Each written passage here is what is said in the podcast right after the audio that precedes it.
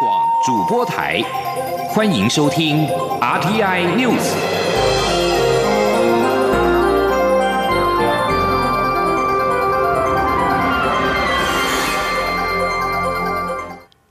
听众朋友您好，欢迎收听这节央广主播台提供给您的 RTN News，我是张顺祥。美国总统拜登提名的贸易代表人选戴奇向参议员保证，他将致力强化美国供应链，执行与加拿大和墨西哥的新贸易协定，并要求中国履行贸易承诺。参议院将于二十五号举行戴奇的人事案确认听证会。戴奇表示，对于处理中国问题，美国必须有一个战略和一致性的计划，协助美国企业应对中国国家指导的经济模式。戴奇在证词当中表示，他将优先重建与盟国的关系，并重新和国际机构往来。以解决包括了气候变迁、COVID-19 疫情以及全球经济下滑等共同的威胁。至于中国，戴奇表示，中国同时是美国的对手、贸易伙伴以及重要成员。美国需要中国的合作，以解决特定的全球挑战。此外，美国中央情报局局长被提名人伯恩斯二十四号表示。如果他提名获得确认，中情局的运作将不受到政治干扰，而中国将是他的主要焦点。伯恩斯表示，一个敌对与掠夺的中国领导阶层是美国面对的最大地缘政治挑战。伯恩斯形容中国是一个难以对付又独裁专制的敌人，正在强化窃取智慧财产、压迫人民、延伸势力范围，以及在美国境内建立影响力。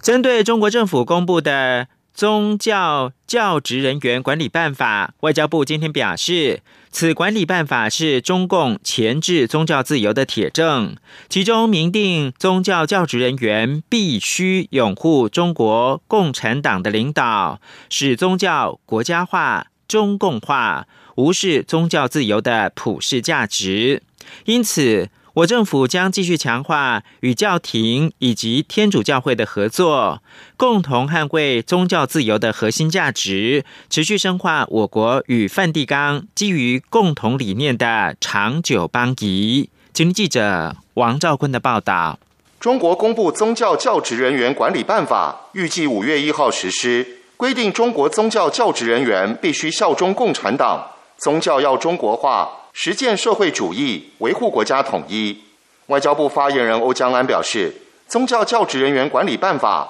是中共钳制宗教自由的铁证，这种作为将被台湾人民唾弃。他说：“中国政府他无视于这个宗教自由的一个普世的价值，宗而尤其是宗教不应该受到政治牵制这样子一个珍贵的传统。”他们企图用法通过法律的方式，让中国共产党来领导宗教，这样子一个做法呢，会被珍视自由民主的台湾人民所唾弃。外交部我们对此致表遗憾，我们也呼吁国际社会要注意中国政府牵制自宗教自由这样的一个趋势的发展。欧江安指出，中国政府近来拆除教会及迫害教友的手段变本加厉。宗教自由及人权状况持续恶化，外交部极为关切，并将持续密切观察相关情势发展。中央广播电台记者王兆坤台北采访报道。国际信评机构穆迪调升台湾主权信用平等展望。行政院长苏贞昌今天在行政院会表示，穆迪调升台湾的信用平等，对台湾是非常大的肯定，显示政府治理能力优于预期，得到国际的肯定。穆迪将台湾主权信用平等展望由稳定调升为正向。这是一九九四年以来，穆迪首度调升台湾的平等展望。苏奎在行政院会表示，穆迪肯定台湾在疫情之下财政仍是有优异表现，政府有效促进经济的恢复常轨，也肯定政府成功处理美中贸易战的影响，代表国际肯定政府的治理能力。苏贞昌也感谢行政团队努力，他期许各个部会兢兢业业，让台湾继续在国际上发光发热。中央流行疫情指挥中心去年底因应长荣航空一名外籍机师不遵守防疫规定，引爆台湾首起机组员群聚以及本土社区感染危机。自今年的元月开始实施加强版的机组员防疫措施。不过，随着秋冬防疫专案陆续的松绑，机组员加强防疫措施是否有机会解禁呢？对此，民航局长林国显今天表示，期盼三月能够看到适度的放宽。请听央广记者吴丽君的采访报道。因长荣航空纽西兰籍机师不遵守防疫规定，引爆国内首起机组员群聚感染，俗称武汉肺炎的 COVID-19，以及本土社区感染危机，中流行疫情指挥中心决定自一月一号起加强机组员防疫规范，要求机组员在机上需全程防护，返国后则需完成七天居家检疫，且裁剪阴性。后使得进入社区，同时第二周还需遵循加强版自主健康管理。不过此举也导致部分机组员陷入上班居检的无限轮回困境，并影响航空公司对机师的调度派飞。随着国际疫情趋缓，指挥中心也在二十四号松绑多项边境管制措施，包括开放桃园机场转机等。至于加强版的机组员防疫措施是否也有机会跟着松绑？对此，民航局长林国显二十五号在出席金祥奖颁奖典礼后受访表示，目前机组员违反加强防疫措施的部分只有少数轻微轻忽的个案，航空公司也都相当尽责。他也期待三月就能看到指挥中心可。以适度放宽。林国显说：“我们已经统计一段时间，因为这个是从一月一号开始，但是事实上指挥中心认定的起始时间可能会比较晚一点，因为他希望每家航空公司都准备好了以后才开始计算啊，也就是说他们认定的时间不是一月一号。”不过应该很快了，我认为这个部分应该没有太大的疑虑。如果机组员跟公司都能够确实执行，应该指挥中心会尽速来监视。那我们当然希望三月能够尽快看到航空公司的部分可以适度的放宽。由于指挥中心将根据机组员及航空公司在过去一个月的时间遵守防疫措施的情况，再来决定如何松绑，因此民航局也将视情况。呈报给指挥中心来做评估。中央广播电台记者吴丽君在台北采访报道。国史馆今天举行原住民族与二二八学术研讨会，探讨原住民族在二二八事件当中的角色跟处境。蔡英文总统出席致辞的时候表示，对官方来说，二二八事件的历史不再是禁忌，二二八事件当中属于原住民族的。观点也不会再受到忽略。总统强调，当不同的族群对二二八的记忆都能够被听见、被看见，转型正义当中的追求历史真相才能够真正达成。期盼在谦虚面对历史之后，民主的台湾不但不能重蹈覆辙，更要对未来怀抱希望。记者王兆坤的采访报道。蔡英文总统致辞表示，近期有几场二二八纪念活动，呈现更深入、更多元的原住民族观点。例如，国史馆台湾文献馆的原住民族与二二八展览，以及这场研讨会，可以告诉我们，二二八事件不仅是简单的省级冲突，还有当时台湾的原住民族前辈，有些人受到牵连，不幸受难，也有一些人积极奔走，避免冲突扩大。总统指出，呈现这些多元的历史记忆。有助七十四年后的今天，更完整、更深刻理解二二八事件造成的影响。总统说：“同时，我也认为，当不同的族群对二二八的记忆都能够被听见、被看见，那么转型正义中的追求历史真相才会有真正的达成。”总统感谢国史馆及二二八事件纪念基金会这几年持续追求历史真相过程中，兼顾多元族群的历史观点。并肯定国家人权博物馆参与总统府原转会和解工作的各部会整理更多史料，促成跨族群的交流及对话。中央广播电台记者王兆坤台北采访报道。台湾经济研究院今天公布一月的三大产业营业气候测验点，制造业跟服务业同步走高，营建业则是连续三个月下滑。台经院分析，营造业缺工问题日趋严重，加上政府一连串打房的措施，民众对房市的信心转趋保守观望。不过，在资金宽松跟低利环境的氛围之下，未来半年国内房市仍然将以追求稳健发展为主轴。请听央广记者杨文军的报道。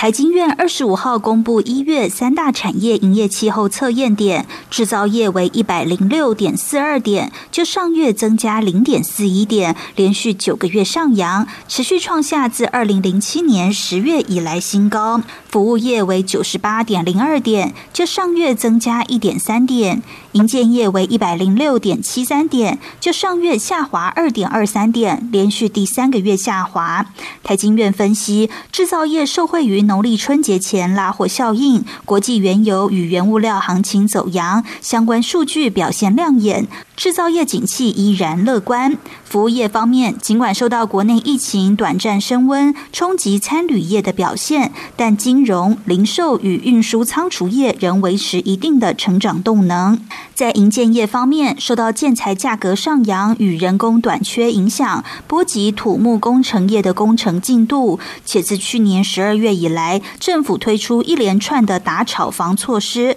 让部分民众对房市的信心转趋保守观。望，因此，二零二一年一月六都建物买卖移转件数月减百分之八点三。至于近期传出房地合一税修法，台经院认为政策的讨论需要一些时间，是未来中长期房市变化观察重点，但短期要实施不太容易。台经院副研究员刘佩珍说：“但我们认为，就是在未来，其实在整个房市，那么历经最近的这一波的一个政策的一个调整。”那大概会在第一季，那么到第二季中旬之前，那么大概就会告一个段落。整体来说，台经院认为，在资金宽松和低利环境的氛围下，对于自住购屋需求的买方并无太大影响，故未来半年国内房市仍将以追求稳健发展为主轴。中央广播电台记者杨文君台北采访报道。国际新闻：澳洲国会今天通过划时代的立法，要求全球数位平台必须为刊登澳洲产制的新闻内容付费。这项立法锁定的两个对象，也就是脸书跟谷歌达成协议，同意付费给澳洲新闻组织，以避免受到严苛的强制议价规定约束。之后，法案轻松在国会通过。澳洲政府表示，法令能够确保新闻业为自己产制内容得到合理的报酬，进一步协助维持澳洲的公益新闻。与此同时，脸书二四号誓言，未来三年至少要投资十亿美元，折合新台币两百八十三亿元，支持新闻业，但重申对授权付费的担忧。脸书全球事务部的负责人克莱格表示。争端的核心在于对脸书和新闻出版业之间关系的误解。根据澳洲竞争监察机构，线上广告每一百元的支出，Google 得到五十三美元，脸书取得二十八美元，所剩部分由其他参与者分得。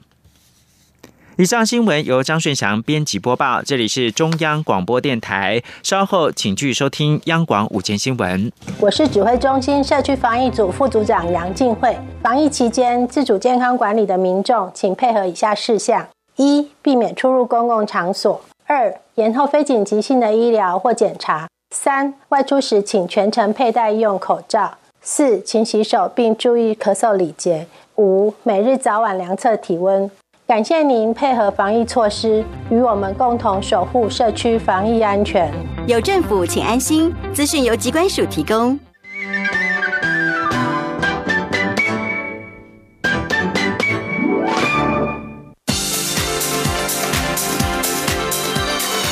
这里是中央广播电台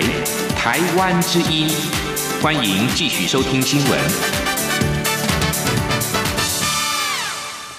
欢迎继续收听新闻，我是陈怡君。美国总统拜登在二十四号签署了行政命令，强化美国关键产业供应链，并且与具有共同价值观的盟友与伙伴密切合作，以确保经济繁荣与国家安全，并且增强应应国际灾难与紧急情势的能力。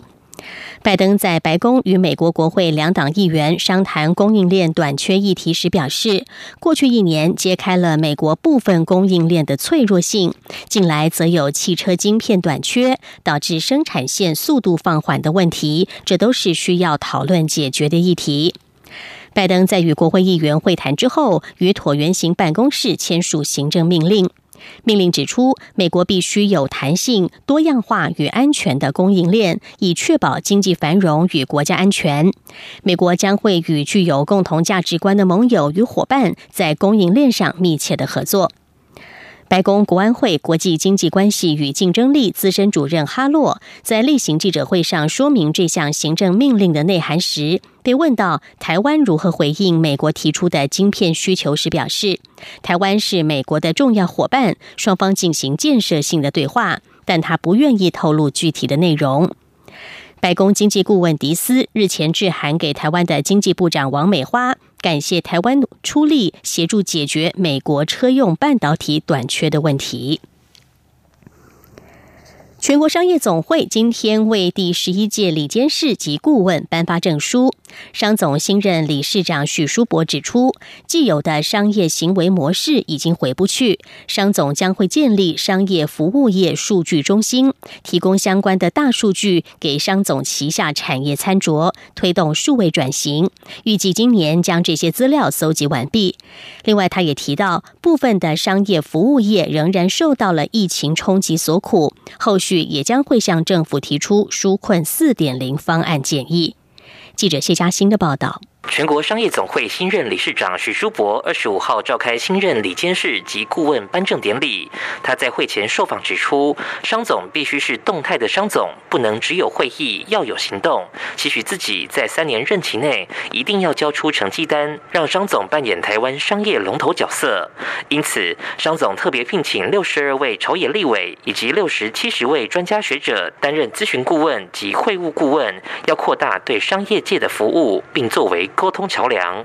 许书博也提到，商总还新成立二十个委员会，尤其 AI 人工智慧是未来大势所趋。其中一个委员会就是要推动设立商业服务业数据中心，让旗下产业餐桌，进而改变既有的商业行为模式，达到数位转型。预计今年要将这些数据资料搜集完毕。他说：“那个要很大的人力物力哈，那包括经费的问题，可能要非常庞大的。那我跟几个首长也讲了哈，那将来也许和民间还要加入一些经费哈。那我们有一些专家学者在这一部分。那服务业的 data 跟一般的 data 可能不大一样，这一部分我们想尽办法，在今年度能够完成的话，算是已经很大的进展了。”许书博评估，金融业可能不需要这项服务，但是。餐饮旅游业就很需要借由这些大数据来厘清真正的目标客户，甚至找到新的交易支付模式。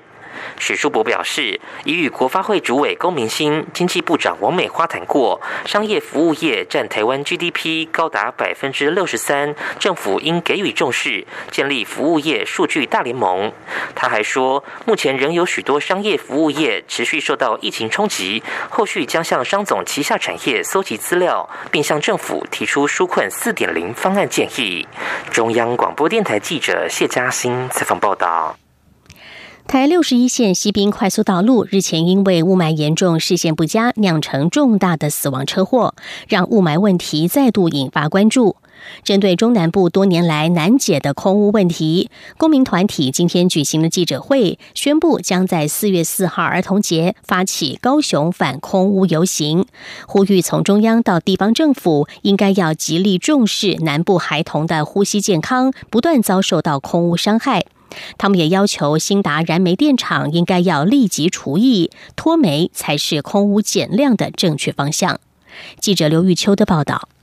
中南部地区近来空气品质红害、局害严重，环保团体除了呼吁开征空污费外，多个反空污的公民团体也宣布将在四月四号儿童节当天发起高雄反空污游行，誓言要光复南部孩子的天空。这也是公民团体第六年举办反空污游行，也是二零二一年的第一场反空污行动。南部反空污联盟发言人李建成表示，去年秋冬空污季以来，陆续收到很多民众抱怨高雄空污问题没有明显改善，家长们更是在紫报红害中担心孩子呼吸健康状况，因此他们将在四月四号儿童节发起反空污游行，邀请三代上街头，期盼政府推出具体有感的空污防治对策，不要让下一代的孩子面临气候与空污世代不正义的窘。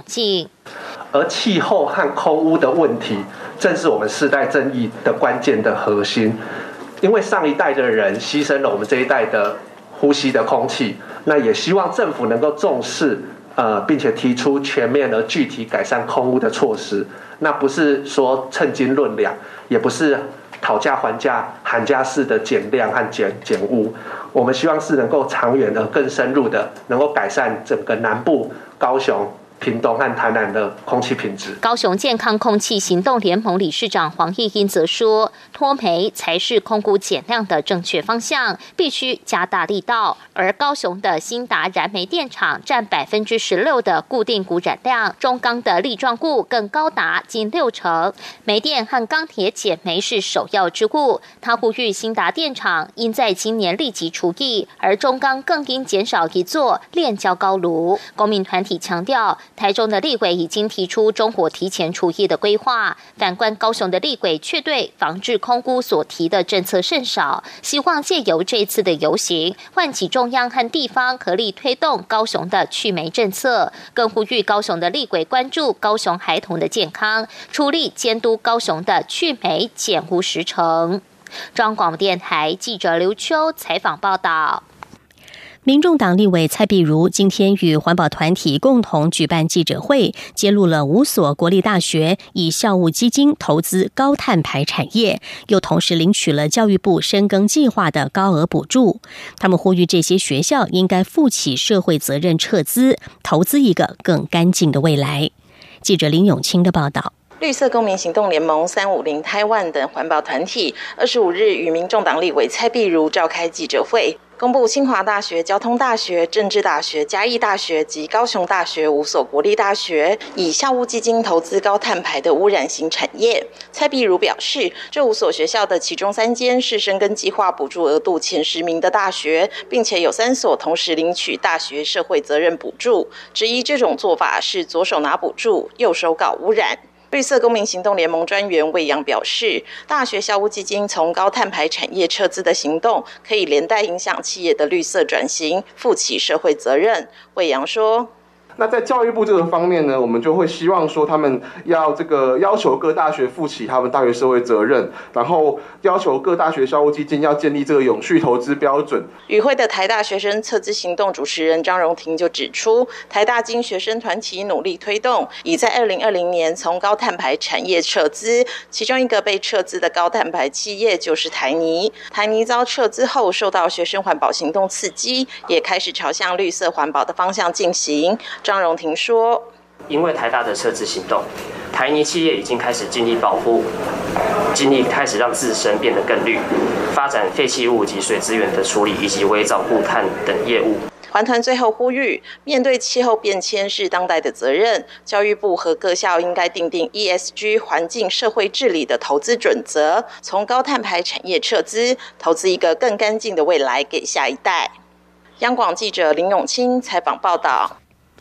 同样是环保的议题，非法猎捕龙王雕事件再现。国际环保组织绿色和平也在年假之前看到了濒危稀有的鱼种出现在台湾鱼市场上，反映出近海管理的问题。绿色和平今天指出，台湾近海渔业存在着渔获量下降、鱼种消失、产业产值崩跌等三大危机，呼吁政府应该成立百分之三十海洋保护区。学者也提到，如果不做好海洋保育，到了二零四八年，可能就吃不到野生鱼类了。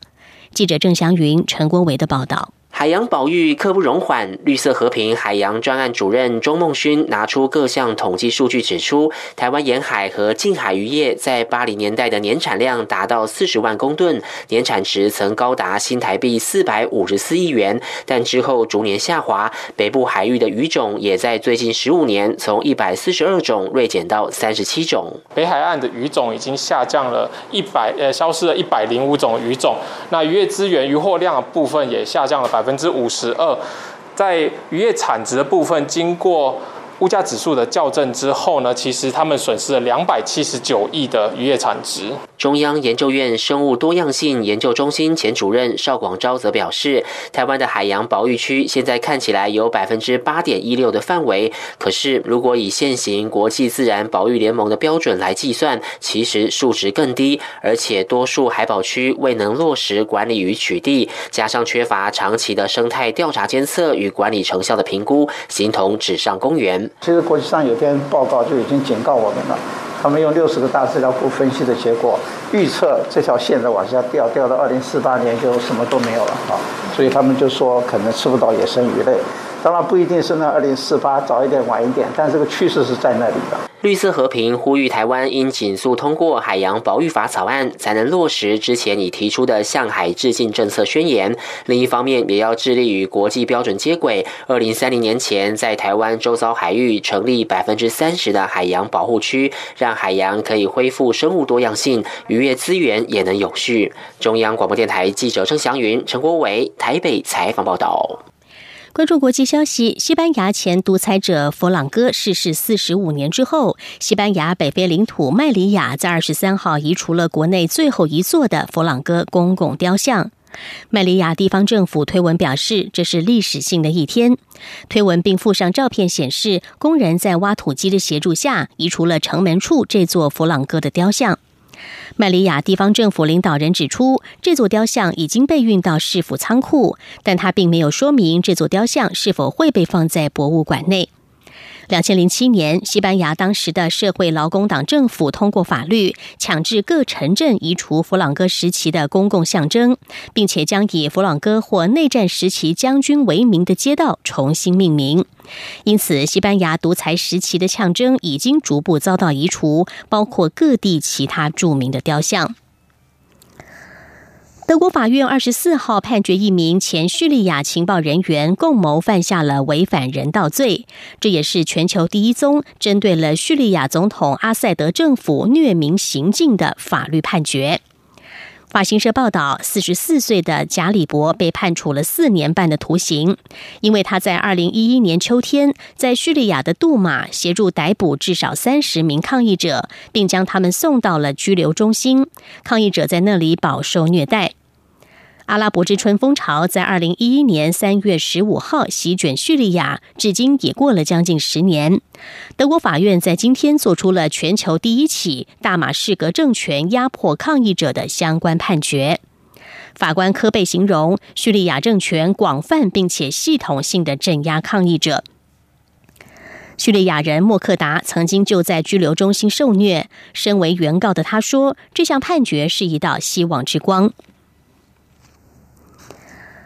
人权团体在二十四号表示，中国已经大幅增加借由正式的法院系统起诉新疆穆斯林少数民族的做法，并且以寻衅滋事以及送礼物给海外亲戚等罪名判处长期监禁。